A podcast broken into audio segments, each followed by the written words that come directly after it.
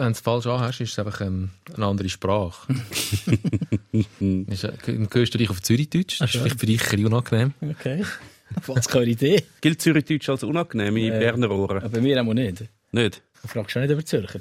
Das ist nur vom Zürichdeutsch, oder? Einfach der, der am Zürichdeutsch dranhängt, ist Ja. meistens ein unangenehmer Hurensohn.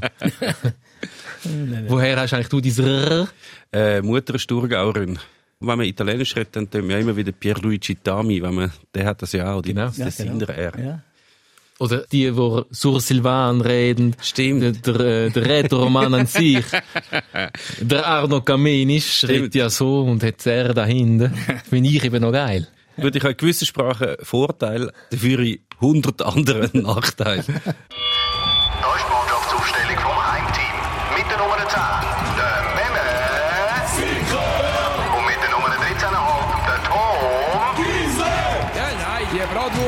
Sowieso keine Ahnung.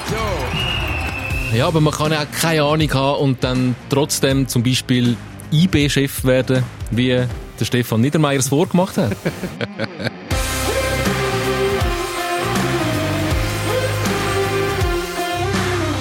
Der ehemalige CEO von den Young Boys, ähm, der Stefan Niedermeyer bei uns. Quereinsteiger, gell? Du hast, äh, bist, bist Fußballfremd gewesen eigentlich, bevor du CEO geworden bist bei, bei, bei IB. Nein, in der Schweiz ist niemand Fußballfremd. Du Spezialist und Experte. Ja, das ist schon so. Das war auch ein bisschen mein Glück, sonst wäre ich wahrscheinlich nicht suchen gekommen.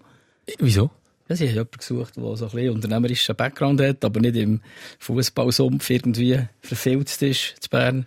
Und das wirklich anschaut wie ein Unternehmen, das habe ich probiert zu machen. Und dann haben sie einen Skiakrobat genommen.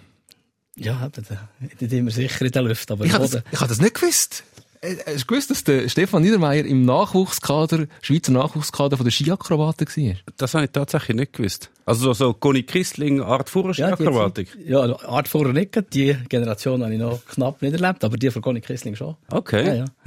Es war vielleicht mein Glück, gewesen, dass ich nicht Fußballprofi werden musste. Das wäre noch schlimmer rausgekommen. Wieso können sich dann alle noch an Conny Kissling erinnern? Also ich auch. mal. Panorama. Und wenige an Stefan Niedermeyer als Skiakrobat. Das war einfach ein verstecktes Talent. Sie haben es niemand wirklich gesehen. Vielleicht hat, hat Conny Christling sicher mal Olympiagold oder so geholt. Ja, Nicht? vielleicht sie. Hat sie, oder? Ja, und Conny Kissling hat einfach auch verdammt gut ausgesehen. Ja, ja. Das weiß ich nicht mehr. Ist das so? Ja, es ist, für mich ist sie die Maria Walliser von der Skiakrobatik. Gut. Ich kenne keine andere Skiakrobatin, muss ich auch noch sagen. Skifahrerin schon. Wie schaust du als ehemaliger IB-CEO auf die Young Boys? Mit noch weniger Ahnung als dann.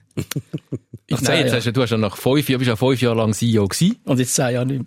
Ja, aber fünf Jahre lang Ja, bist du es gewesen. Also du hast ja schon den Innenblick jetzt ein bisschen mehr. Also mit einem sehr gefreuten Auge, muss ich sagen.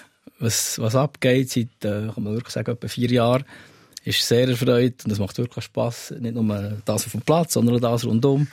Ich finde es wirklich sehr positiv. Es ist das Vorzeigen, Beispiel geworden in der Schweiz, würde ich mal sagen.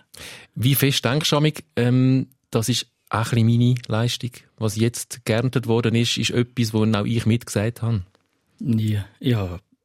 Glaube ich nicht. Nein, wirklich. Am 16. habe ich, wo ich bin Meister wurde, wieder habe ich ein paar SMS, relativ viel, Telefon und gute Zurufe bekommen, zum Teil sogar in der Stadt, wo gesagt haben, ja, ist ja noch ein bisschen Verdienst, aber das ist nicht mein Verdienst. Ja, die richtigen Leute zur richtigen Zeit die richtigen Positionen gebracht oder zumindest mit den richtigen Leuten einen guten Plan gehabt. Und der hat sich irgendwann lassen verwirklichen aber auch ein bisschen zufällig zum Teil. September 16 ist nicht nur ein grosses äh, Ruhmesblatt gewesen, aber es hat immerhin etwas ausgelöst und das war super. Gewesen. Jetzt, ähm, du bist ja knallauffall entlassen worden. Ähm, wir wollen jetzt auch nicht alte Geschichten aufwärmen, ähm, wie das dort alles war. Weil auch die anderen Beteiligten sich ja in dieser Runde nicht äußern können. Aber was, was sicher ein entscheidender Schritt war für den Erfolg der Young Boys, ist, dass der Christoph Speicher in den Club gekommen ist. Das ist so. Und zumindest da kann man sagen, der ist zurück bei IB wegen dir. Ich denke, es ist nicht nur wegen mir. Das ist sicher wichtig, dass er eine Perspektive hat. Und ich habe ihm die Perspektive auf dem Platz ich ihm nicht können geben. Die hätte der Trainer müssen geben, aber die Perspektive neben dem Platz und die Zukunft, die habe ich ihm sicher können geben und aufzeichnen und probieren zu motivieren, dass er kommt. Und das ist für ihn sehr wichtig. Er ist jemand, denkt langfristig, strategisch, ist ein cleverer Hund. Anders kannst du fast nicht sagen. Nimm mal schnell zurück in die Zeit. Wie ist das gelaufen? Du bist, glaube ich, mit dem Stefan Schapisa, bist auf Frankfurt gereist und ähm, hast ein längeres Gespräch gehabt mit dem Christoph Speicher, um ihm ähm, ein Angebot unterbreiten, wo, so ein, ein längerfristiges Jobangebot bei, bei, bei den Young Boys. Ja, da in Frankfurt war mehr so ein ein Kennenlernen gewesen. Ich kennt vorher persönlich. Und wir sind zusammen her, der Schapi und ich, und haben einfach mal diskutiert mit ihm, was wir für einen Plan haben, was unsere, unsere Sicht der Dinge ist für die nächsten paar Jahre. Wir sind ja dann dreimal Vizemeister gewesen, mehr oder weniger. Nicht so wahnsinnig erfolgreich. Äh, und er hat äh, das checken und hat natürlich auch gewusst, wo, da kommt, da, da kommt irgendeine Perspektive auf mich zu, die passt, auch nach dem Fußball. Und die echten Verhandlungen, die haben wir später geführt. Wie kommt man dann auf die Idee, einen Spieler, der noch aktiv spielt in der Bundesliga, schon dort zu denken, der wird später sicher mal ein guter Sportchef? Was hat, was hat denn der Der gehabt? Plan ist ja, also, der Plan ist ja, glaub ich, Zuerst spielen, oder? 2020, das wäre jetzt, 2020 wird der Christoph Speicher äh, dein Nachfolger als CEO. Das ist mir der Plan gewesen. Das ist, das ist der, also der Plan. Das ist so ein Philosophie gewesen, das ist die Vision gewesen, die ich hatte. Das habe ich mir immer gesagt. In zehn Jahren bist du mein Nachfolger. Aber er ist ja vorher gekommen. Er ist nicht erst um 10 Uhr gekommen. Und Nein.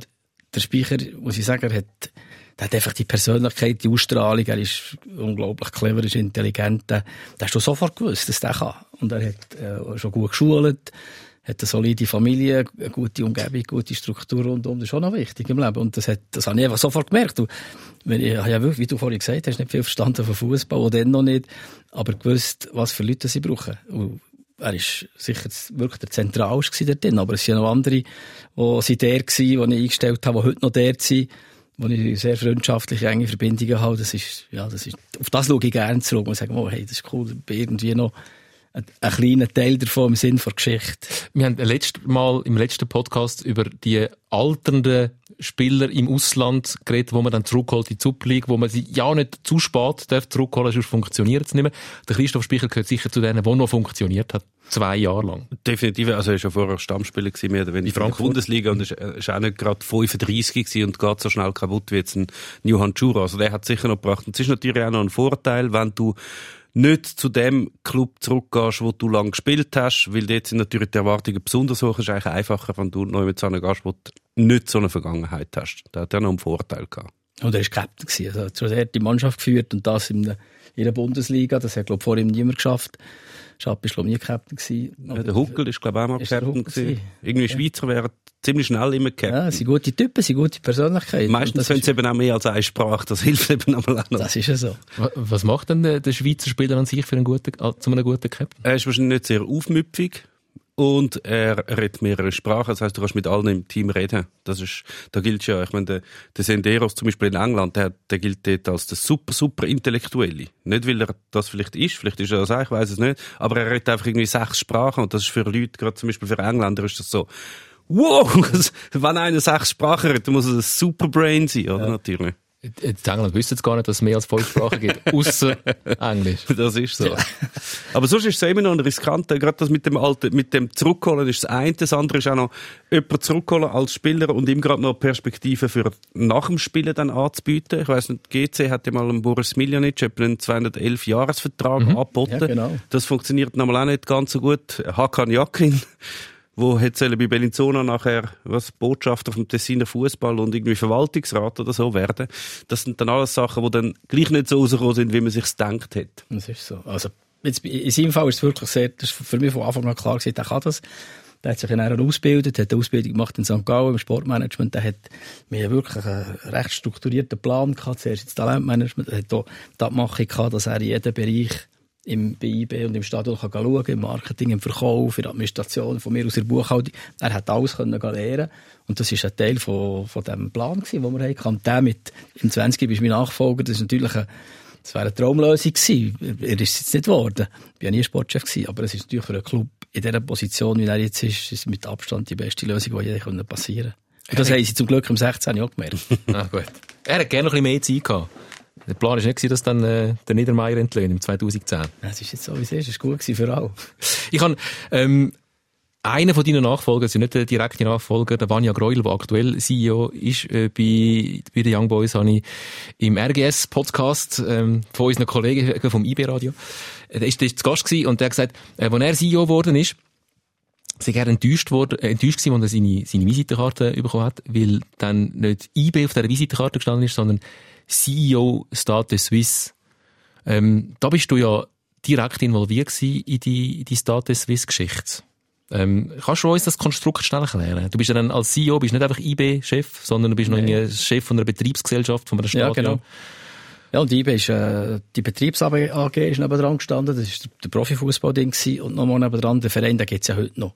Und im Verein ist damals die ganze Nachwuchsarbeit geleistet worden, und das hat mir natürlich nicht so gepasst, weil der, der Nachwuchs ist letztlich die Zukunft von einem Club, und das haben wir dann irgendwann in die Betriebs-AG von IBE eingegliedert, und dann sind das zwei Aktiengesellschaften gewesen, wo, das ist so eng verwoben gewesen, wo im gleichen Stadion logischerweise sich bewegt haben, im äh, Stadion hast du Konzerte gemacht, hast Business-Events gemacht mit fast weiss ich, 90'000 Leuten. Wir haben jedes Jahr in Zürich und in Basel hat in diesen fünf Jahren Käse stattgefunden. Das war ja nicht schlecht in den Stadien. Also es hat Ausstrahlung gegeben. Aber ja, die Konstruktion ist relativ einfach. Die Muttergesellschaft ist die Sport- und Event-Holding gewesen. Das ist heute noch so. Ich habe einfach Konzert gehabt, weil sie an Trümmeligen Kunststraße in das Stadion hineingelegt haben. Am Anfang nicht, ist nicht wahr. Bon Jovi Robbie haben gespielt auf richtig gutem Rasen. Das, also, die, das wissen viele nicht mehr. Zuerst hat es mal einen richtigen Rasen drin gehabt. Ja. Dann hat man sich für einen Kunststraßen entschieden. Dann hat man gemerkt, Bern, uh, ist blöd, da kommt ja die Nazi nicht mehr, da kommt der Cup-Final, kommt der nicht mehr auf Bern, dann haben sie wieder einen Rasen rein da, damit man die Nazi wieder hat. Und Stade Suisse ist das Nationalstadion, ich auch für die Schweiz. Und irgendwann hat man gemerkt, ist vielleicht doch zu teuer, jedes Mal den Rasen zu flicken, jetzt, jetzt ist wieder Plastik drin. Ja, Plastik ist eine gute Geschichte. Also, das darf ich natürlich nicht laut sagen, aber für, für, Hast schon die- laut gesagt? Hey, hast schon kommt, das gesagt. kommt im Radio. Kann man das schneiden? weißt, aber wenn, wenn du keine Trainingsumgebung hast in Bern, wie beispielsweise in Basel oder in jedem normalen Fußballclub, in jeder sogenannten Sportstadt, wie- äh, wie sich ja Bern schindet, dann muss halt irgendwie Lösungen her, die wo passabel sind. Und die Kunststraße hat den Vorteil gehabt, die Mannschaft ist immer im Stadion gewesen, du 21, du 18 hat der trainiert, der C1 zu 21 hat dort Matches gemacht und das hast halt auch einen gewissen Vorteil gehabt, dort zu spielen, wo du immer trainierst. Und das, ich denke jetzt nicht, dass der FC Zürich immer im letzten trainiert und der da spielt. Also das hat den Vorteil gehabt. Okay, die Auswärtsstatistik ist nicht immer die gleiche gewesen wie die Heimstatistik, aber es hat den Vorteil gehabt. Auch die Konzerte, das ist ja so, da können viel mehr Sachen drauf machen. Es ist schon, wenn wir haben dann müssen schauen, wo wir das Geld hernehmen. Wir waren im Aufbau einem neuen Stadion, das ist auch so ein bisschen Können wir schnell über, über Plastik reden als Unterlage für zum Fußballspielen? Kann man, kann man, kann man. Ja. Ähm, wie findest das du? Ich, also, ich schaue ja den Young Boys unglaublich gern zu, wenn sie auf Kunststraße shooten. Das können sie einfach. Äh, das, das exakte Kurzpassspiel äh, für technisch gute Mannschaften durchaus ein Vorteil und das sind die Young Boys definitiv.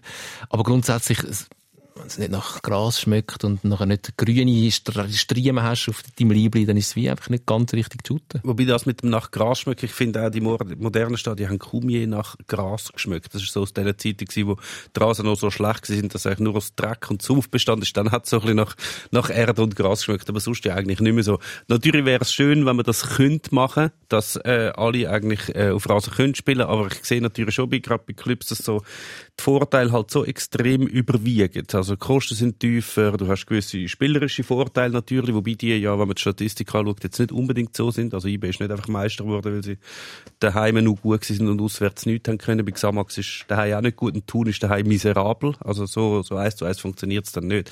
Aber ich glaube, das kannst du nicht mehr stoppen. Das mit dem Plastik. Ja. Also dort, ich sage, dort, wo die Mittel beschränkt sind, kannst du es selber wirklich nicht mehr stoppen. Dort, wo die Mittel unbeschränkt sind, in anderen Ligen, dort wirst du es immer können leisten Klar. Also Wie auf Schalke, wo kannst du den Rasen Ja, rausfahren, klar. zum einen Sünneln, damit er überhaupt ein bisschen Licht bekommt Ja. und dann kannst du ihn wieder reinfahren. Ja, ich riesen ein Arena. Biathlon machen und weiss ich was dort, oder? Also, Ja, ja. Wäre auch das Modell gewesen. Gut, äh, Aber es ist schon so. Bern hat keinen Platz, glaube ich, um den Rasen neben, neben das Ja, Stadion wir zu müssen stellen. das Papiermüllstraße sperren. nicht geil. Immerhin könnten nicht mehr so die Sachen passieren. Weißt du, so, was, was Status Suisse ja neu eingeweiht wurde? Ich glaube, haben zuerst be- beim fünften oder sechsten Spiel hat man gemerkt, dass der Penaltypunkt am falschen Ort Grossartig. ist. Ja. Bei Nach- 10 Metern, glaube ich, Nach ist dem er sechsten Spiel, der Martin du hast Salm. du hast dir das rausgeschrieben? Haben wir das rausgeschrieben? Nein. Ähm, also ich habe mir ein paar herzige Sachen rausgeschrieben. Erstens mal ist Status Suisse schwerer als der Eiffelturm. Keine Ahnung, wieso das relevant soll sein, aber das ist offensichtlich so. ja, aber es ist sicher mit diesen zwei Tiefgaragen Ebenen eingerechnet, der Beton. Wahrscheinlich. Ja, sicher. Und 2006, äh, vor dem sechs, sechsten Spiel Mhm. im neuen Stadion, hat der Schiedsrichter Martin Sahn festgestellt, ist das erste Mal der Schiedsrichter der, mal den, den Penaltypunkt abgelaufen hat gesehen, du, das, das sind 10 Meter, nicht Ja, ja. Das war schon Kunststraße, glaube ich, dann. Ja. Ja. Wir müssen rausschneiden, wieder neu verlegen. Wie hat das Das war können meine? Wahnsinnsära. gewesen. Ja, hat- wie, das hat, hat- wie kann so etwas passieren? Menschlich, hat einfach einer falsch gemessen. Nur, nur auf der einen Seite. Hat wahrscheinlich den gleich gemessen, wo das Gewicht vom Eiffelturm gemessen hat. Das stimmt hin und vorne nicht alles. Aber hat es dann Penalty gegeben in dieser- Zeit, in diesen fünf Spielen? Hat es mal einen Penalty gegeben? Auf Ich dem hat Penalty? Fall gegeben. Ja. Aber das siehst du doch als Siehst du gegen Sion hat der andere noch einen Kurs gemacht. Es ist, glaube ich, vor dem Spiel gegen Sion sogar, wenn ich mich recht erinnere. Das glaube Bin ich mehr Das habe ich auch so im Kopf. Ja. Ja, ja. dann ist er, ist er abgelaufen und hat gesehen, das sind 10 Meter. Das ist gehabt. Genau. Grossartig. Ja, da wäre da wär grad, sofort, Ja, ja, äh, er sofort eine Klage gehabt. Der Constantin hat die ganze Saison, glaube ich, annullieren Ja, lassen. ja, Das dann macht er Sie haben mal ein, äh, was ist das, UEFA Cup wahrscheinlich gewesen, oder Cup der Cup-Sieger gegen Spartak Moskau, haben sie irgendwie auswärts gespielt. Und dann haben sie, glaube ich, 1-0 verloren und haben dann irgendwie die Latte nachmessen lassen und haben dann festgestellt, dass die Latte zwei Zentimeter zu tief war. Oh. Und dann hat das Spiel müssen wiederholt werden. Und dann hat es die richtige Goal gehabt, dann hat sie ja 5-0 verloren mit dem richtigen Goal. Es gibt eben doch eine Gerechtigkeit. Das ist es so. Auf jeden Es Fall. gibt einen Fußballgott. ähm, Wankdorf, was heisst jetzt wieder Wankdorf Stadion? Super. Findest du auch super? Ja, das finde ich wirklich cool. Weil ich bin ja gekommen, das hat schon Sta- äh, Stade Suisse geheissen, ich bin mehr oder weniger zur Eröffnung gekommen. Und das, das ist einfach dann schon losgegangen. Ich bin von, von, von Deutschland hergekommen und habe das gar nicht so richtig mitbekommen, dass das so eine Antipathie hat gegen den Namen. Aber als ich da war, habe ich es natürlich im eigenen Leib erlebt. Und das, hat, das ist nicht gut gewesen. Aber die Idee war eine andere. gewesen. Die Idee war, es ist das Schweizer Nationalstadion, man spielt dort den Cup, das Cup-Final, man macht dort Nazi-Spiele. Aber ja, wir haben durch diese Übung vielleicht mit dem Kunststraße ein bisschen Rechnung, äh, Richterrechnung gemacht. Und letztlich haben wir ein bisschen korrigiert, dann, wo wir haben die alte Wankdorf-Uhr wiederbelebt. Das ist, äh, das ist ein cooles Projekt. Vor das Balsam, ja. Vor das Stadion gestellt. Ja, genau, die haben wir aus einer, aus einer alten, aus einem Werkhof im Emmental, von der Firma, die damals das Stadion gebaut hat, ist die abgeräumt worden und irgendwie sie das Gefühl, können wir schießen es jetzt noch nicht kaputt. Das war ein Riesending. und das habe ich mal mitbekommen. Per Zufall hat man die nicht zerstört. Ja, kannst du sagen, per Zufall. Die ist mehr oder weniger in Remmen gelegen, ein bisschen neben der Remme. Und dann habe ich das mitbekommen. Dann bin ich auf den damaligen Chef von dieser Bude los und habe gesagt, du, gibt's die Uhr wirklich noch? Und er hat gesagt, ja, aber das ist alter Schrott. Das kannst du vergessen. Dann haben wir das geschaut mit einem Restaurateur, der die restauriert hat, sehr aufwendig. Und dann haben wir sie eingebaut, in dem, das ist übrigens 40 Tonnen, das weiss ich dann ziemlich genau, der Beton, wo sie drin ist. Und dann haben wir sie, glaube ich, irgendwann im Dezember 07 eingeweiht. Und Bubi hat noch ein bisschen Musik gemacht. Super gewesen. Bubi Rufener. Ja. Ähm, und der Sammy Schmidt hat dann eröffnet und ich glaube am nächsten Tag, Als Bundesrat noch. ja, und er ist irgendwie die Nacht der langen Messe noch im Dezember, dann haben sie glaube ich den Bocher gestürzt. Das war glaube ich dann. Ah, schau jetzt. Und 3 zu 2 ist, äh, ist recht lang als er er Ergebnis drauf gestanden. Gell? Ja, zuerst ganz am Wunder von Bern, Ja. Ungarn, Ja, Deutschland. und eins sie schon noch drauf gewesen, und Fans gesagt, nein, muss doch irgendeinen Sieg haben, äh, der Sieg gewonnen hat, kann ich doch nicht ein 1-1 her tun. Es war immer eine Diskussion gewesen, welches Ergebnis das dort hängt. Ja, jetzt ist das 2 zu 1. Was ist es? Gegen Luzern? Ah nein, das ist 1. Welches? Welches meinst Nein, 1 Lugano. Dort, Das letzte Spiel, oder? Das 1 wo der Buri noch das äh, Ausgleichstor gemacht hat. Und dann war es 2-1 gewesen. Lang. Und jetzt ist 3-2, oder? Drauf. Jetzt ist wieder mal, ich muss wieder mal schauen. Und dann habe ich noch, äh, noch eine spannende Geschichte, oder eine spannende, lustige Geschichte. Ich bin mal mit dem damaligen äh, Stadtpräsident Selig, Alex Czepp, hat das Nachtessen, hat er mir wüst gesagt. Weil wir haben einfach angefangen zu bauen. Weil ich Nur gesagt, schnell, wie viele Flaschen Wein? «Hey, Kenn ich. Nein. Du gehst nicht mit dem gehen, zu Nacht essen und saufst kein Wein. Also, Gut. vielleicht anderthalb, weiss nicht. Also. Auf jeden Fall haben wir, äh, sind wir zusammen gegessen und sicher eine Flasche getrunken. Und dann hat er mir wüst gesagt, weil wir dann schon angefangen haben zu bauen, hat er mir gesagt, Gott verdammt Steffen, du bist der Einzige und der Erste, der zu Bern ohne Baubewilligung etwas aufstellt. Und dann sagst du mir gleich, am 13. Dezember wird eröffnet, dann kommt der Schmidt. Das haben wir irgendwie durchgewurstelt. Und dann ist die Bewilligung gekommen, das hat zum Glück niemand gewusst. Hey, Das wäre vielleicht das Rezept für Zürich, oder? Wenn man mal das Stadion Ja, einfach mal ein bisschen bauen. Das macht, das macht der. Giuseppe Frey äh, vom Mütliberg, Genau. oder? Macht das ja regelmäßig. Also er hat das regelmäßig gemacht, hat äh, seine Beiz auf Mütliberg, das äh, Hotel Kulm, ständig ausgebaut, ohne Baubewilligung. Eine Terrasse und die andere angetatscht, das ist immer grösser und grösser geworden. Er hat sich einfach gedacht, ja, was wollen sie schon machen, gell? Ähm, ich bin ja der Frieda auf Mütliberg. Und dann hat er den ganzen Scheiß wieder müssen abreißen. Das ist der Bitte. Irgendwann. Nein, das habe ich nicht müssen, zum Glück. Das wäre das wär ein bisschen doof gewesen. So, mit, mit irgendwie in der Halbzeit kommen die Leute und sagen, so, wir müssen jetzt wieder anfangen abbrechen. Die alte Tut mir Stadion leid, tut mir wieder leid. in die Emme rühren. Das war ein schönes Projekt. gewesen. Aber Bern hat Freude, das, äh, Stade Suisse heisst wieder Wankdorf. Oder Wandorf heisst. Wie heisst das? Wandorf ist, glaube ich, der korrekte Name. Die haben sicher mehr als so Flaschen Wein oder Bier gehabt vorher, was sie geschrieben haben. Die mit dem Transparent. Ja. Ja. Äh, grosses Transparent und wie, was ist Da, endlich? danke für die, die das ermöglicht haben, oder so ist gestanden. Wandorf. Wandorf. Ja. Ich habe es aber schon damals speziell gefunden, dass überhaupt jemand auf die Idee gekommen ist, um das Stadion umbenennen. Also es hat überhaupt keine Not gegeben. Also du baust ein, gleiches, ein Stadion am, Am gleichen Ort. Ort, am gleichen Ort und du gibst ihm einen anderen Namen. Das macht, das macht überhaupt keinen Sinn. Dann hat es schon Überlegungen gegeben. Wo das gerechtfertigt Die sind aber hat. ziemlich weit entfernt von den IB-Fans gewesen, die Ja, oh Überlegungen. ja, das ist definitiv. Und immerhin. Stade Suisse und nicht irgendwie BKW Arena oder so. Ja, aber das, ist ja, das muss man BKW hoch anrechnen. Sie haben das nicht wollen. Sie haben sich dort zurückgehauen und dann Mhm. hat man dem einen anderen Namen gegeben und dann haben irgendwelche verschiedenen Agenturen haben das überlegt, wie das könnte heissen und irgendwann hat man sich entschieden für den Namen. Aber die haben, BKW hat Geld gegeben, ohne dass das Stadion so heisst wie die Firma. Ja. Wieso, für was haben sie dann Geld gegeben? Sie haben ja auf dem Stadion oben ist das Soleil, die, die Sonnenkollektorenanlage, die Photovoltaik, die ist auf dem Dach oben und das Soleil ist so ein Türmli oben drauf. Und das ist ihre, das ist ihr Treffpunkt gewesen. Das ist, ihr, das wirklich so ein Showobjekt gewesen. Das war super gewesen. Ein Treffpunkt auf dem Dach? Ja. Okay. Das ist jetzt noch dort. Aber den kann man nicht einfach so angehen, oder? kann man grillieren. Kannst du mal eine Sendung machen? Wirklich? Ja. Man kann grillieren. Ja, vielleicht nicht. Hat es einen Grill? Ich denke es nicht. Ja, vielleicht kannst du, kannst du auf die Sonnenkollektoren legen, das heisst Ein genug. paar, ein paar 1. August-Tragödien Ja. ablassen. Und ein paar sehr Einbewusst. Ähm, Stefan, wenn wir dich schon ähm, bei uns haben, einen, der ein bisschen weiss, wie so ein Fußballverein funktioniert, ähm, würden wir gerne noch ein bisschen dort ein bisschen mehr einsteigen. Wie sind die Rollen den verschiedenen Gremien in so einem Verein? Ähm, man weiss, es gibt, in jedem Fußballverein gibt es einen Verwaltungsrat, es gibt einen Präsident, es gibt einen Geschäftsführer, den CEO, es gibt einen Sportchef. Äh, ab Trainer ist dann klar. Wer hat wirklich sagen in einem Club? Also jetzt, Beispiel IB aktuell ist der Sportchef, glaube doch relativ mächtig. Der Christoph Spicher hat recht viel Kompetenz. Das ist so. Ich, das, ich muss die unterstützen. Das heisst wirklich Kompetenz, die er hat. Von Macht kann man, glaube ich, nicht reden. Wer hat sagen, letztlich immer die, die das Geld haben. Ja. Am Schluss vom Tag haben sicher die Leute das letzte Wort, die Geld geben oder in irgendeiner Form die finanzielle Kontrolle über eine, über eine Firma oder über einen Club haben. Ich glaube, das ist, das ist sehr ähnlich wie in der Privatwirtschaft. IBE hat zwar hat wirklich ein gut, ist sehr gut aufgestellt, wie der Verwaltungsrat, der hat Kompetenz unter anderem in der Vermarktung, in den Finanzen, im Verkauf, äh, natürlich auch im Sport. Das ist extrem wichtig bei einem Fußballclub. Und die Kompetenzträger im Verwaltungsrat, die haben ihre direkten Ansprechpartner der Geschäftsleitung von IB.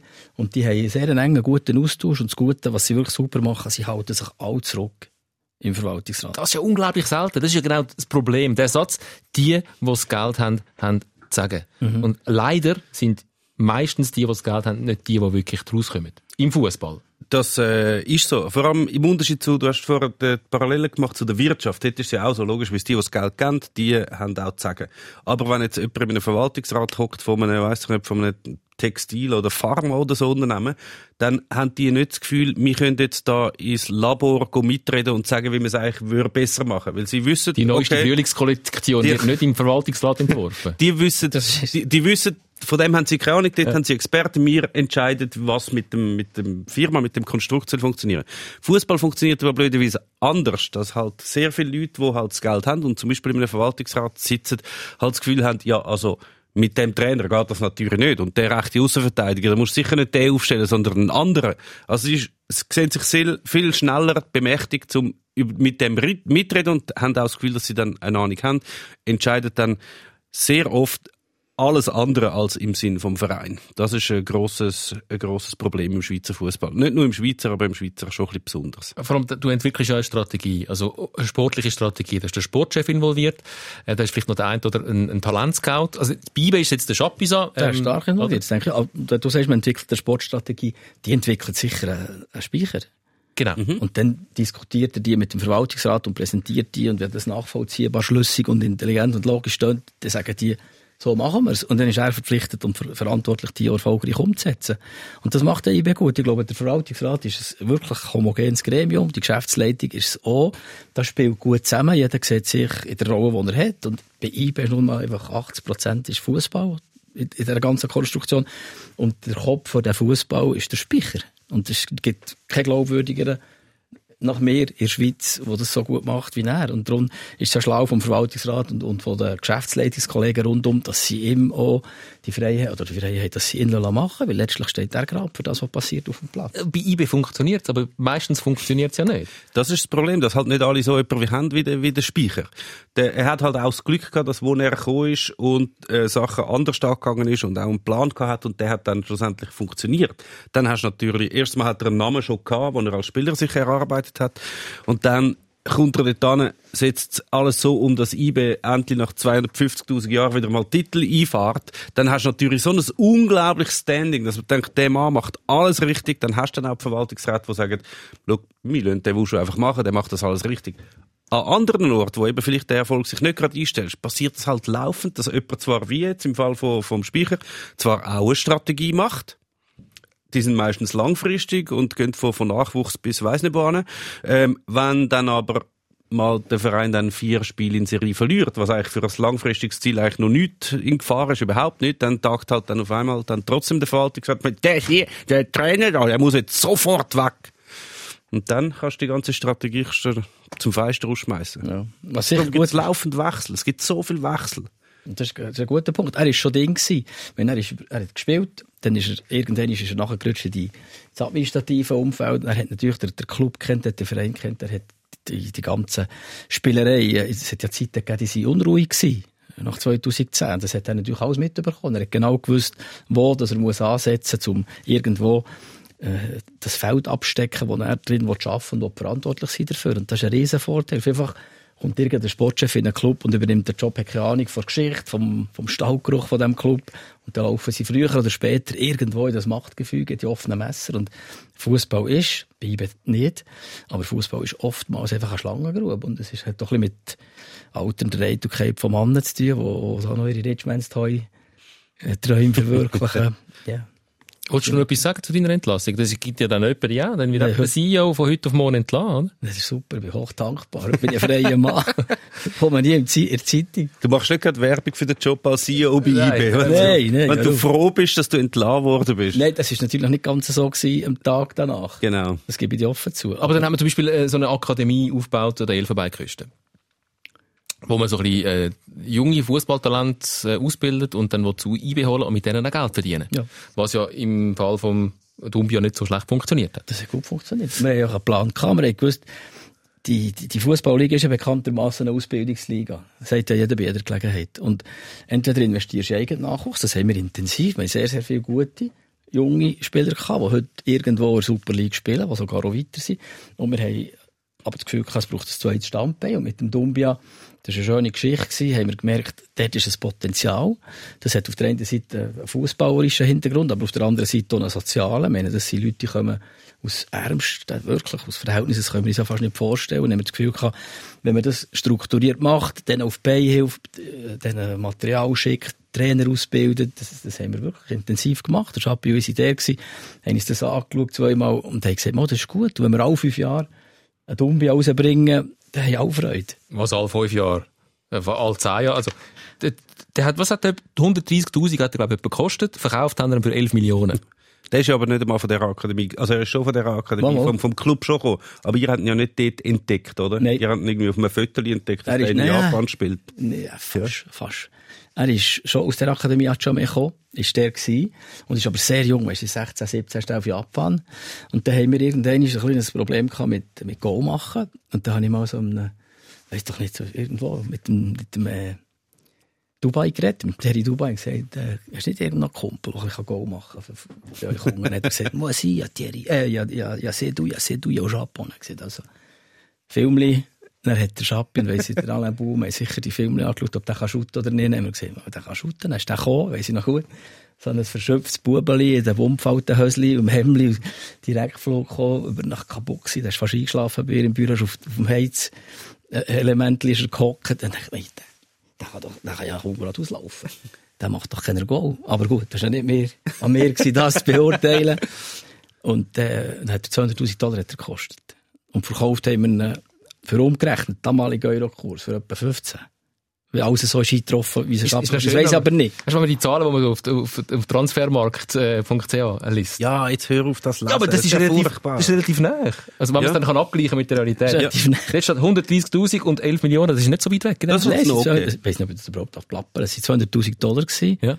Und es waren plus minus 15 Millionen gewesen zum damaligen Eurokurs.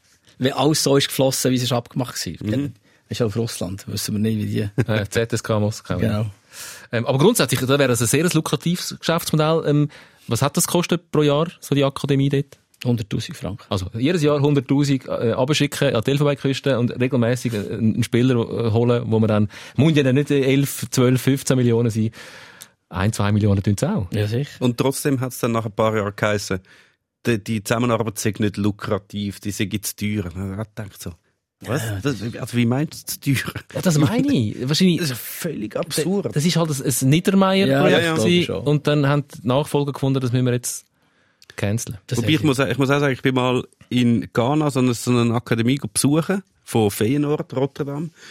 Und das ist äh, zwar eine sau sehr einträgliche äh, Kooperation, die die da hatten, aber es ist wirklich, ich meine, das ist irgendwo in der Pampa, möglichst weit weg, damit die Leute, die haben dann auch dort müssen wohnen, es hat alles holländische Trainer gehabt und sie haben dort gewohnt, sind dort in die Schule und sind, Holländisch Essen. ja, das ist zwar noch fein, nicht? Ne, irgendetwas mit Fisch. Ja. hab ich Pom gern. Pommes frites, ja, mit Pommes frites und Waffeln. Auf jeden Fall, es ist einfach so, Belgien, so eingerichtet gewesen, dass die Spieler dort möglichst keine Ablenkung haben. Und es ist wirklich schon sehr, sehr, sehr trist gewesen. Klassenlage. Sehr trist. Und ich dann, haben sie ein extra Testspiel haben sie noch gehabt. Wenn ich das zuschauen, dann haben sie mir, also bis zum Schluss haben sie mir schon etwa drei Spieler angeboten. So Geil. Ich hätte zu der Spielerberater einen, der angeboten? drei Jahre der Außenverteidigung, der ist ein paar wirklich gut gewesen. Der hätte ich sollen mitnehmen. So ist noch manchmal einer zum Spielen beraten worden. Irgendwo in der Ferien auf Mallorca. Irgendein Drittliga-, Viertliga-Spiel auf Mallorca Ja. schauen. Und dann haben die Leute gemeint, das ist denn dann das Geld. und zack, bist Spielerberater. Das ist Ja, ja, die ganz Schweiz. schnell.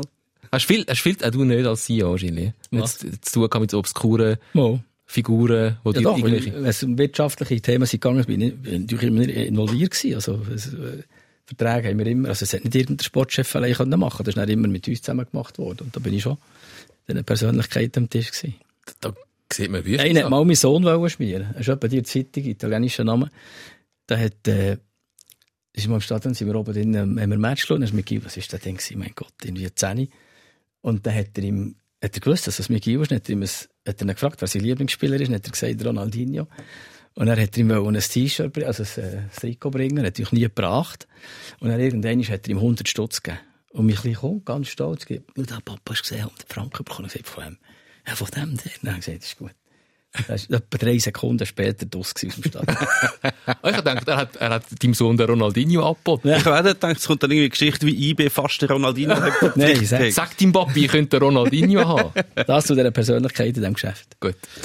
Ähm, komm ich mit in die Aktualität. Ähm, wir bleiben ein bisschen beim Geschäft, weil das Geschäft ist nach wie vor schwierig. Es ist noch interessant, dass man ähm, während der Corona-Zeit, wo nicht geshootet worden ist, ganz viel diskutiert hat über, wie schwierig das ist für die Vereine, ähm, ob sie überhaupt überleben, dass nur die Grossen überleben. IB ist gut aufgestellt, IB hat nie Sorgen gehabt, aber gerade die kleineren Vereine, wir haben in diesem Podcast immer wieder auch darüber diskutiert, wie schwierig das, das ist, auch mit Fußball überhaupt Geld zu verdienen, dass auch die Spieler keine Millionarios sind wie in grossen ausländischen Ligen und kaum wird wieder geshootet, hat man das Gefühl, alles ist gut. Alles ist weg.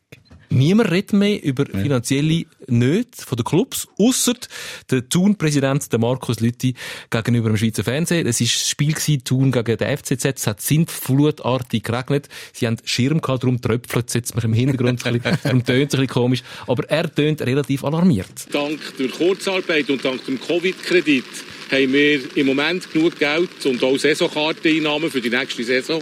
Haben wir genug Geld bis etwa im August. Aber man kann ja als Club mit 400 Leuten nicht einfach nur auf zwei Monate planen. Wir müssen unseren Nachwuchs aufrechterhalten und das macht Sinn und da fehlt uns einfach äh, Information und Fakten. Bis im August ist die Finanzierung vom FC Thun gesichert. Zwei Monate. Ja, das ist nicht so lang.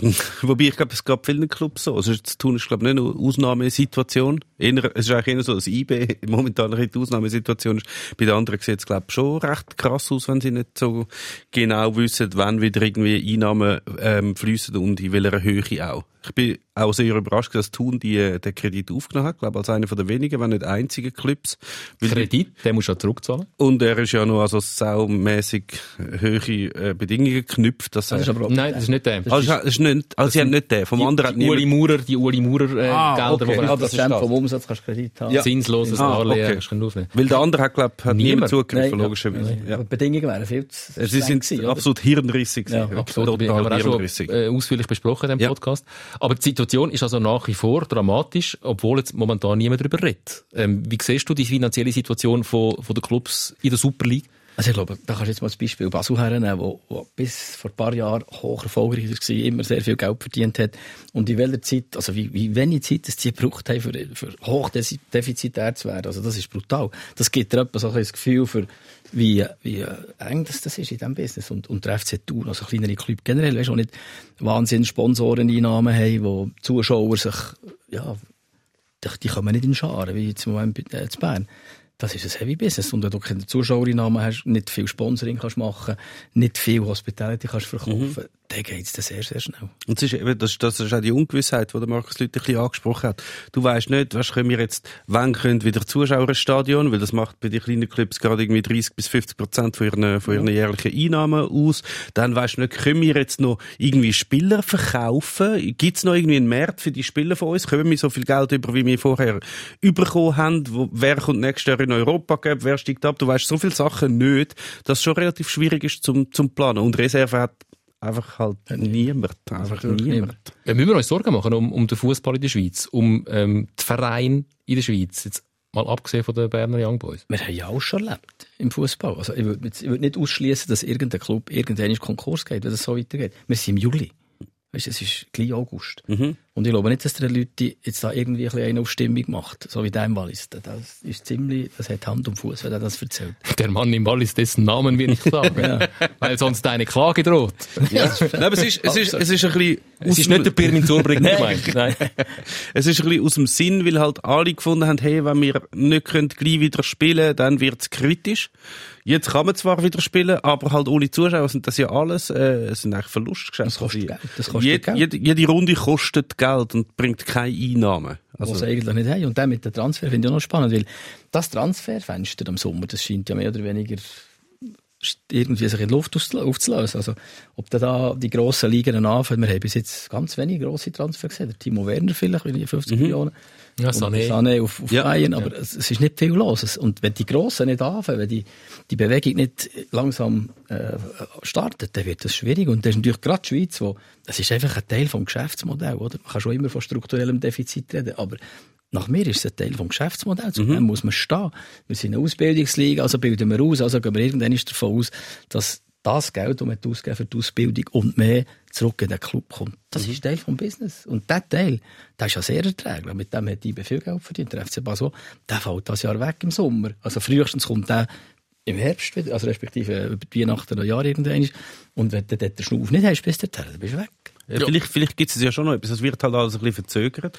Weil das ist ja eine lustige, oder nein, es ist eigentlich nicht lustig. Es ist eigentlich tragisch, eine tragische Eigenschaft von den grossen Clubs, dass sie ihre Transfers, gut, muss sagen, das sind auch die teuren Transfers, aber die machen es alle relativ spät. Das passiert ja oft so, dass, äh, eigentlich die neue, die neue Saison fängt ja. fast schon an. Eigentlich sind sie schon lange in der Vorbereitung, aber erst dann kommt irgendwie ein grosser Zuzug. Und das setzt ja immer so eine, eine Lawine in Gang, weil der Spieler, den sie geholt haben von einem anderen Club, der andere Club muss den dann wieder ersetzen, der bedient sich beim nächsten Kleiner und irgendwann ist dann ein Stürmer von IB oder von Basel ja. oder so weg. Und ja. das ist halt dann, wenn, mit dem kannst du jetzt momentan nicht rechnen, du wirst ja, keine Zeit haben dafür. Nicht. Das spielen die alle noch, Ja, oder? spielen alle noch. Die, die Deutschen sagen schon, wenn das sie wieder anfangen, die Transferfenster mhm. werden wahrscheinlich völlig anders aufgestellt das Jahr. Das wird das wird sehr schwierig. Also gut, wenn man einen grossen Investor im Rücken hat, wie neuerdings Grasshoppers mit einem Investor aus China oder wie Lausanne Sport, ähm, was auch ein relativ interessantes Modell ist und da möchte ich gerne noch mit euch ein bisschen drüber reden. Dort ist Ineos dahinter. Mhm. Ineos, ähm, das ist ein, ein, der Jim Radcliffe, ein mehrfacher englischer Milliardär. Das ist ein Petrochemiekonzern Ineos. Wir kennen es vor allem vom Radsport. Das ehemalige Team Sky, wo jetzt in Ineos ist, wo alles in Grund und Boden fährt, ähm, weil die einfach auch am meisten Geld haben von allen und ähm, am meisten Jetzt muss ich aufpassen. Nein, einfach, sie haben einfach gute Trainings... Nein, sie haben gute Trainingsbedingungen. ja, sie, sie trainieren auf äh, sehr professionellem Niveau. Ja. Sagen wir es mal so. Und jetzt ähm, hat Ineos auch im Fußball ähm, Fuß gefasst. Äh, Lausanne Sport gehört im Konzern. Nizza, Nizza. Ähm, ein französischer Erstligaverein. Und ähm, es sind noch zwei, drei, äh, ein, zwei Clubs geplant dazu zu kaufen. Chelsea haben es kaufen, glaube für 1,2 Milliarden. Und Abramovic hat gesagt, nein, der behalte und dann haben sie halt Nizza genommen. Äh, Nizza genommen für irgendwie 110 Millionen, ist ein bisschen ja. günstiger gewesen. Ähm, das ist ein das Modell Red Bull. Mit, mit einem, mit einem Farmteam wie Salzburg und einem grösseren Team äh, wie Leipzig. Mhm. Oder eben das Modell äh, GC ein bisschen, wo GC das Farmteam ist von, der, von Wolverhampton. Wolverhampton. Ähm, hat das Zukunft, auch im Schweizer Fußball. Offensichtlich sind jetzt gerade zwei Beispiele mit GC und Lausanne, das sind beides Challenge League Vereine, äh, wo Investoren, ausländische Investoren einsteigen, zum wahrscheinlich, ähm, ich weiß nicht, wann sie Geld verdienen mit dem Fußball oder wann ist es Image. Ich denke, irgendwann will sie schon Geld verdienen. Also ich fände jetzt noch gefährlich der Vergleich äh, Red Bull, was vielleicht Leipzig, äh, Salzburg mit diesen zwei, weil der Mateschitz macht das seit Jahren, wenn nicht Jahrzehnten. Okay, das ist nicht sehr beliebte Szene, das wird nicht die Freund sein. Aber ich finde, der hat, der, hat einen Plan, der zieht den knallhart durch. Die haben jemanden der das super umgesetzt hat mit dem Rangnick. Ich finde das hochprofessionell. Kann man darüber streiten, ob das jetzt gut ist oder nicht. Aber die sind von der fünften Liga, glaube ich, die aufgekommen in Deutschland bis, jetzt sind sie was, dritt geworden. Also, die hat das wirklich gut gemacht. Ob der Ineos das durchzieht mit Lausanne, Nizza, wissen wir noch nicht. Aber der Vorteil jetzt zum Beispiel mit Nizza ist, die haben ja offensichtlich ein Auge auf Latomba, also die kümmern sich ein bisschen um die, die Schweizer Fußballliga, können auch ein Spiel schauen, da sind direkte Drähte. Das hilft unter Umständen indirekt der gesamten Liga, wenn er wieder ein guter Spieler irgendwo von so einem Club entdeckt wird, der ein bisschen Geld hat.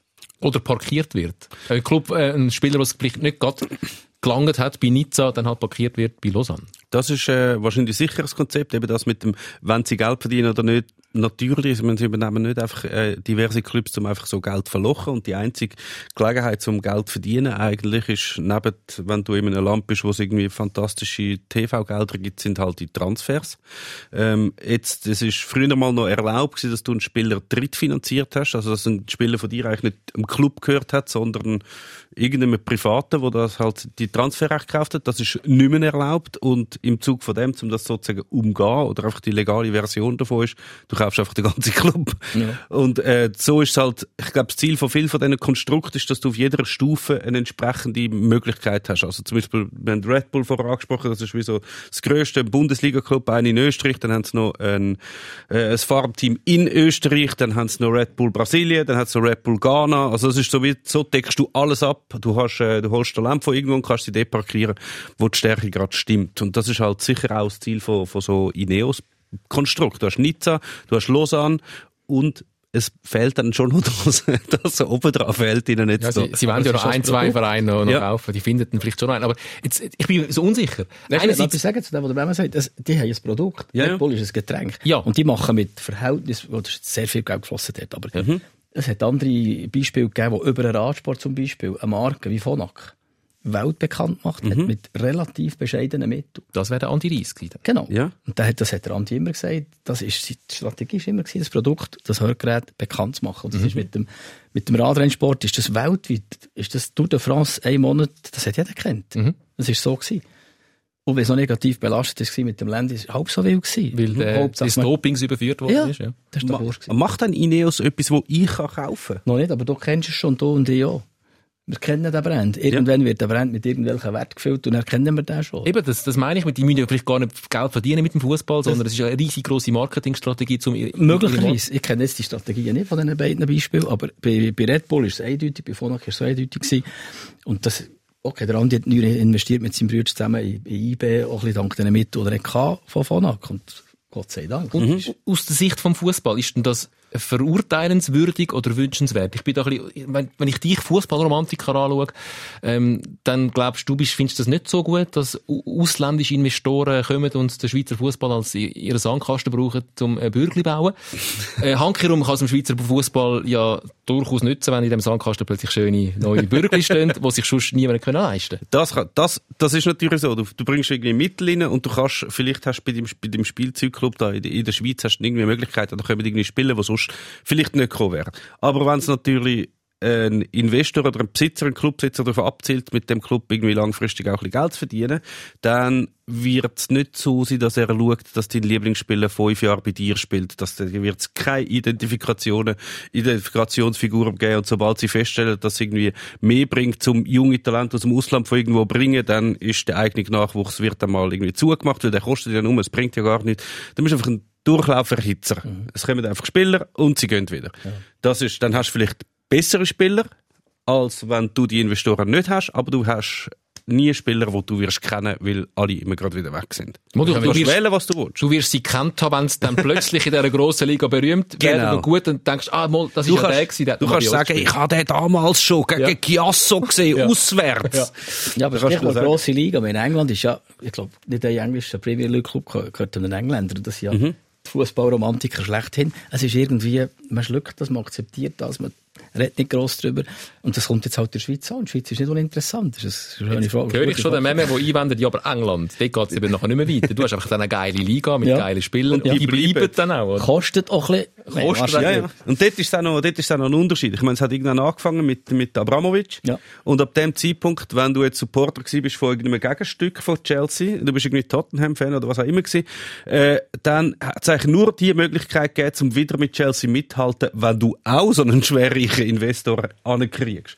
Von dem her haben sie das wie so gefunden, was wollen wir lieber, wieder mithalten oder einen Investor haben? So, wir nehmen den Investor und dann sind wir wieder dabei. Also dort führt nichts daran vorbei. Du kannst nur dort bestehen in der Premier League, wenn du Ja. Milliarden Der hast. europäische Fußball wird je länger mehr einfach ein Spielplatz für russische Oligarchen, irgendwie arabische äh, Ölmagnaten und chinesische obskure Gestalten. Es gibt eigentlich, es gibt sehr schöne Geschichte vom, vom Dagobert Duck, wo sie, er hat ja immer die Battle gegen den McMoney-Sack. Wer, da gibt's ja ganz viele Geschichten. Wer, wer hat irgendwie mehr Geld? Das fichtet es auf ganz viele verschiedene Arten ein. Und so ist es eigentlich, so ist es ein bisschen im, im Fußball jetzt. Aber der Personenkult hat ein bisschen abgenommen, finde ich, im Fußball. Der Abramovic, das erste Jahr, wo der ist dabei war, ist ja da jeden Tag irgendwo um einen, Dort ist er einem halt noch Skandal involviert. Gewesen. Dort ist er noch etwas Spezielles gewesen. Ja, jetzt jetzt, ist ist er einer von 20 Investoren in der Premier League. Ja, aber man kennt fast keinen mehr. Der von Leicester City. hat man Name sollen wäre kennen, er kompliziert. weißt, Ja, stimmt. ich finde, der Personenkult komplett abgenommen in England. Ich finde, Namen sind auch komplizierter geworden. Ja, Abramovic ja. ist noch gegangen, aber die arabischen Namen habe ich schon Mühe Ja, zum... die chinesischen, die kann man nicht mal schreiben. Jenny Wang. Die ist einfach, die ist einfach. Jenny Wang geht gut. Okay. Samuel Haas. Ah. Bob Radcliffe, Jim Radcliffe, wir ähm, merken uns die Namen. Ja, schauen. Vielleicht hören wir es noch oft, wobei das Projekt ist gerade ein bisschen stottern gekommen. Was ist eigentlich los mit dem Fußball in der Romandie? Jetzt, also Lausanne hat innerhalb von fünf Runden 15 Punkte Vorsprung auf GC auf 5 Punkte schrumpfen lassen. Kein einziges Spiel mehr gewonnen, seit es wieder losgegangen ist. Und wenn man die Super League und die Challenge League zusammen anschaut, sind es fünf Clubs aus der Romandie. Das ist Servet, Xamax, Sion, Lausanne Sport und Lausanne Uschi. Die haben alle zusammen 25 Spiele gehabt in diesen fünf Runden, nur zwei gewonnen. Plötzlich geht nichts mehr der Romandie. Was, dann dann tut die Pause nicht gut. Pause heisst in der Romandie ja, ein bisschen hinterliegt und weiss wie gügeln, oder? Weiss nicht, also, vielleicht ein bisschen eine komische Brücke, aber ja, das hat vielleicht unter Umständen etwas zu tun mit dem, was wir erlebt haben in den letzten paar Monaten. Der Corona. Im Welschen ist, ist, ist die Sterblichkeit viermal höher gewesen. Irgendwie auf 100'000 waren es 24, in Deutschschweiz 6. Du bist in einer ganz anderen Umgebung, du bist, in einer, du bist im Krisenherd, ist völlig das ist überdimensional betroffen gegenüber der Deutschschweiz. Vielleicht hat das irgendeinen Einfluss auf die Gesellschaft, auf die Club, das wissen wir nicht. Wahrscheinlich ein bisschen den Haaren hergezogen, die Überlegung. Aber, aber, aber irgendwo, es Zahlen reden wirklich eine eindeutige Sprache auf beiden Seiten. Jetzt höre ich den Meme schon wieder in meinem Ohr und sagt, ähm, ja, das ist jetzt noch keine Statistik, die verhebt fünf Runden. Ja, doch, es, aber, Aber es, es ist, es, ist, schon es, es ist schon extrem. Es ist äh, auch ein bisschen, also es ist natürlich eine Nervensache, oder? Also wenn- du musst natürlich schon die Clips einzeln anschauen. Wahrscheinlich, wenn du Tessiner anschaust, ist das Abschnitt auch nicht viel besser. Gut, es gibt nicht mehr so viel. Nicht mehr so viel Tessin. Aber es ist, es ist mehr so, ich glaube, gerade im Fall von Lausanne, wo wahrscheinlich zu diesen, in diesen 25 Spielen, wenn du jetzt die Vorrunde nimmst, sehr viele Punkte dazu beigetragen hat, äh, dann hätte die Statistik besser ausgesehen. Die haben halt wirklich, weißt, jetzt musst es schaffen. Und dann ist noch der Druck, und dann hat ja der Contini noch gesagt, hey, schau, wenn wir das jetzt nicht schaffen, dann habe ich da nichts mehr verloren. Ja, sein Vertrag ist einfach, wird so löst sich automatisch auf, Und wenn dann er hat, aufsteigt. haben sie auf einmal so Druck gehabt. Ich meine, was die für Niederlagen einfahren. Sie haben gegen Aarau fünf Goal kassiert. Aarau hat vorher im Schnitt fünf Goal kassiert, jeweils in der ersten Viertelstunde vom Spiel. Also so über die Grössenordnung. Und dann geht wirklich, es- also es gibt halt so Fälle, vor allem in der Challenge League, es hat schon ein paar Saisons gegeben, wo du, die eine Mannschaft gönnt elfmal in Serie und ist sozusagen schon aufgestiegen. Lausanne ist auch mal so ein Fall gewesen und Lugano auch. Und dann weisst du, jetzt, weisst jetzt kann eigentlich nichts mehr passieren. Jetzt dürfen wir einfach nicht verlieren. Dann hast du eine blöde Niederlage. Und es hat mir mal, Kopf? Dann ist es in den Köpfen und es hat mir mal ein Trainer, wo ich jetzt glaube den Namen auch nicht darf sagen, äh, mal gesagt, es sei halt so, die Spieler spielen auch drum in der Challenge League, weil sie halt mental nicht so parat sind wie halt in der Super League. Und dann hast du halt die Spieler, verlierst einmal, ja, jetzt, jetzt ja nicht nochmal verlieren, dann verlierst du gerade nochmal und dann geht nichts mehr. Nichts mehr. Also ist eigentlich das Schlimmste, was Lausanne hat können passieren, dass sie vor einer äh, Zwangspause, die nicht geplant war, 15 Punkte Vorsprung haben und alle sagen, die sind eh nicht mehr einholbar, ist schon so. die sind eh schon aufgestiegen. Es geht nur noch um den Barrageplatz. Die ganze Spannung geht ab und jetzt musst du wieder in die Gang kommen und verlierst ein Spiel am anderen. Das ist jetzt Lausanne. Oder spielst du unentschieden? andere Fälle, oder? Von diesen vier, die du vorhin gesagt hast. Servet viermal, von fünf Spielen viermal unentschieden gespielt. Ja. Ich könnte nicht mehr gewinnen. Sion Gröger. Eine riesen Vorrunde gespielt. Ja, ja. Gut, Sion ist aber ist Sion.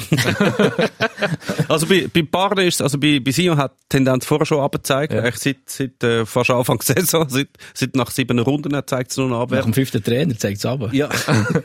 Xamax, Das Naturgesetz in Ja, Sion. ich glaube, bei ja. Xamax hat man nicht die Erwartungen gehabt, dass die jetzt da zum Seriensieger avancieren, avancieren in der, Ja. in der, in der Rückrunde.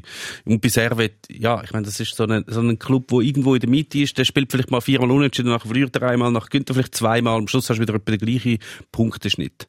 Aber es ist äh, eine lustige Statistik.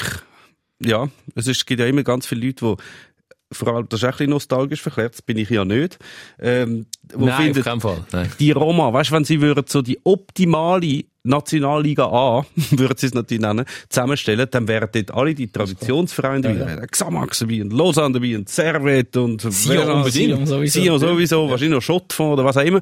Aber es ist so, wie so, wenn dann die Mannschaften tatsächlich mal in der Super League sind, alle finden so, yeah, endlich sind die wieder da. Und dann, die müssen, denkst du, die müssen zum Beispiel in Servet, das müsste jetzt so, so ein Drang sein, zum endlich wieder in der Super League spielen.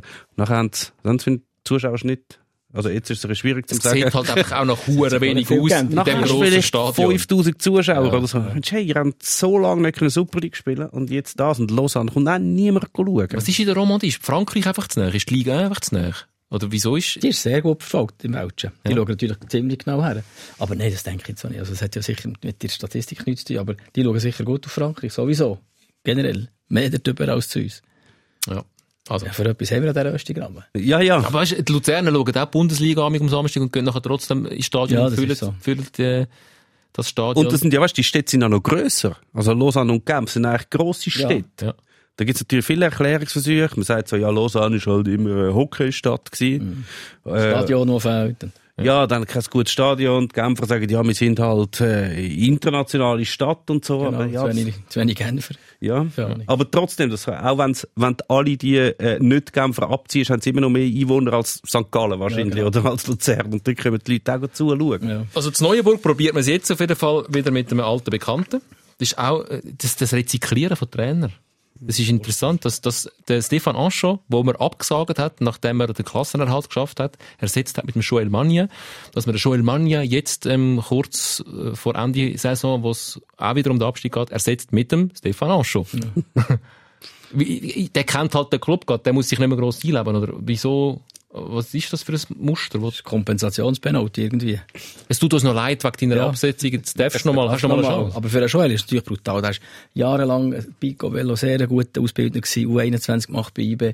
Dann denkt, jetzt mache ich mal den Schritt. Das ist ein mutiger Schritt, hat Familie, dann gehst du auf das Neuenburg und ein paar Monate später bist du ja, mehr oder weniger auf der Straße, weil zurück zu IB wird er kaum können, kurzfristig. Gut, als Ausbildner dann mit, mit 40-Jährigen, also der Altersschnitt bei, bei Neuenburg damals ist ja, das sind ja keine jungen Talente, die du kannst Ja, weiter. nein, aber bei IB hat natürlich jahrelang Ja, klar, ja, bei IB 21. schon. Ja. Aber dann ist vielleicht der Karriereschritt zu Xamax vielleicht die falsche Mannschaft gewesen. Zum Nein, es ist, es ist eigentlich alles gut gewesen. Wir sind wieder bei dem Fall, wo wir vorher hatten, mit Verwaltungsrat und mit Leuten, die ein sportliches Konzept Ja. vorlegen und das auch einhalten Vorher hat Xamax, äh, sie haben müssen aufsteigen, das heisst, sie haben, äh, also, wo sie noch in der Challenge League sind, haben eine Mannschaft zusammengestellt aus alles Routiniers. Sind mit denen aufgestiegen, haben nachher mit diesen alten Leuten nochmal in der Super League gespielt haben die Klasse können halten, dann haben sie aber gewusst, okay, lang geht das nicht mehr, weil irgendwann sind die Spieler alle 70 und vermögen vielleicht nicht mehr so, wir brauchen jetzt wie neu. Und sie haben gesehen mit dem Stefan Ancho, wo jetzt eher auf bewährte Kräfte setzt, äh, auch sehr einen defensiven Fußballspieler hat, funktioniert das vielleicht nicht. Wir bringen jetzt da den junge Ausbildner, der so die Nachwuchsleute Ja, okay. kennt, der, der kann gut mit den Jungen arbeiten, weil wir brauchen das, wir brauchen Transfereinnahmen, wir brauchen junge Spieler. Dann holst du den, dann logisch funktioniert es nicht genau gleich wie vorher. Aber es wäre eine langfristige Strategie gewesen, wo Xamax hätte langfristig überleben Auch wenn sie jetzt mal in die Challenge League würden absteigen, sie hätten dann vielleicht die jüngeren Spieler, die irgendwie schon gewisse Einsatz haben. Aber dann kommt immer die Panik. Das ist Die immer, haben ja nicht schlecht gespielt. Xamax Ja. hat ja recht guten Fußball gespielt. Ja, dann dann kommt wieder die Panik und dann ist der, der, der Plan einfach weg und nachher holst du eben so einen Feuerwehrmann, wo du findest, okay, der Ancho, der hat, wo er neu zu Sion gekommen ist, hat er gerade mal sechsmal gewonnen in Serie oder was auch immer, das funktioniert bei uns auch und der weiß, wie es geht, der steht hinten sicher, wir dürfen nicht mehr verlieren, zack. Strategie am Arsch, kurzfristig, Ja. vielleicht. aber eine ganze Kaste von Trainern lebt davon. Es gibt so die Feuerwehrmannen, so der Longo Schönenberger. Aber so, aber das haben wir schon lange nicht mehr gesehen. Ja, Ich glaube, die, Ich glaub, die, die sich sterben aus. ehrlich. Ja. Die, Abstiegstra äh, die Abstiegsverhinderungstrainer. Die, die eigentlich äh, nicht viel können, als irgendwie die Leute in zwei, drei Spielen noch motivieren, die sind einfach überholt. Die gibt's nicht mehr. Darum hat der Longo Schöneberger jetzt zum Beispiel schon länger keinen Job mehr gehabt.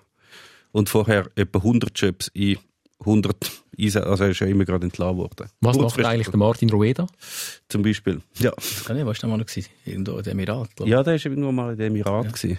Jetzt, äh, ich weiß es nicht. Weiss auch nicht. Vielleicht Xamax als nächstes. Da braucht man aber noch mal eine Sendezeit für all die durchzunehmen. Also, du kommst einfach nochmal Nein. und dann planen wir, was hat er, hat er Ja, nein nein gesagt? nein gesagt. In so einem Moment, so am Ende von einem Podcast, äh, ist man nicht miteinander. Okay. Dann sage ich, schön bist du da gewesen, Stefan, war schön gewesen mit dir. Jetzt Ähm, hast du ja für noch nicht den Einladung, Fußball, oder? Du Jetzt sagst, wo merci für die. Einladung und du sagst, ja klar komme ich nochmal. Kopfetteli. Hartnäckig, die Bären. ja, nächste Woche haben wir wieder einen Berner. Wirklich? Ah ja, stimmt, stimmt. Äh, in einem Berner Oberländer. Wir haben ähm, den Nick Tommy, ein ehemaliger Radiokollege von mir, Hitparade-Moderator, jetziger Presse-Medienchef beim FC Thun. Da reden wir dann mal Spannend. über das Berner Oberland und den FC Thun. Ja, das ist gut. Danke, bist du da. Schön war es mit dir. Ja, gleichfalls.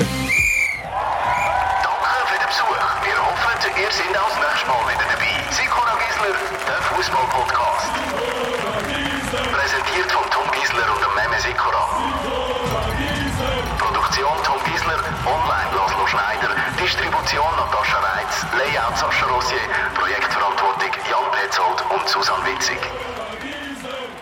Jetzt gehen wir aufs Dach grillieren, oder? Ja, genau. Da im Stade Suisse. Im, Im Wandorf, Entschuldigung. Im Wandorf.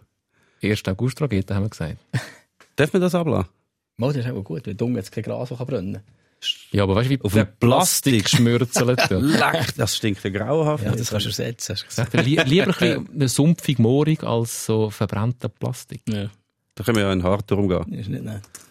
Dort ist die Heret. Im Hardturm ist die Heret. Wie sieht es eigentlich aus, Zürich? Mit dem Stadion? Ja. Oder ist das irgendwie eine Tabufrage? Frag nicht. Du- Danke, lieber Stefan. Schön bist du. Komm Ja. gut zurück auf Bern. Jetzt haben wir doch gesagt, wir sind nett und er fragt wegen dem Stadion in Zürich. Für uns ist, ist das wie so ein Spiel mit dem Stadion in Zürich. Wir stimmen, Mhm. alle zwei Jahre stimmen wir wieder ab. Manchmal sagen wir ja, dann sagen wir nein, meistens sagen wir ja. Jetzt haben wir gerade einen Lauf, jetzt haben wir ein paar Mal ja gesagt. Jetzt haben wir ein paar Mal ja gesagt. Ähm, steht uns immer noch nicht. Aber ähm, Was ist der Plan? der Plan ist, Ähm, der Tom baut eins auf Müttelberg. Von Hand. der Giuseppe Pri, wir engagieren den Genau. Giuseppe Pri von Mittelberg, der baut eins ohne äh, Baubewilligung. Weißt du, du wärst schneller. Und dann Selbst wenn du nur eine Hand würdest benutzen und kein Backer und kein Kraner, du wärst schneller fertig im Stadion, als Zürich das schafft. Aus Lego. Aus Lego. Oh, Lego Arena. Gibt's das schon? Nein, ich glaube es nicht. Das gibt nie sicher. In, irgendwo in Dänemark. Irgendwo in Dänemark Sicher. sicher eine Lego Arena. In der Spielarena vielleicht, in Ravensburg oder weiss ich was. Lego Arena Zürich. Da hat es ja äh, schlimme Auswüchse einmal gegeben. Also in Österreich hat es doch keine Sorgenarena. ich weiß nicht, ob es die noch gibt. Die ist, glaub, Das von, super, aber die alte Försterei finde ich so witzig. das ist Ja, immerhin das nicht gesponsert, oder? Das heisst ja so. Ja. Aber sonst, irgendetwas ist noch mit Teddybären. Ah, Teddybären und Plüsch-Arena. Ist auch in Österreich gewesen. Und Tom, Hey. Tom Gisler Arena. Das wäre mal etwas. Das wäre Tom Gisler Arena. Minigolf. Tom Gisler, Tom Gisler Minigolf Arena.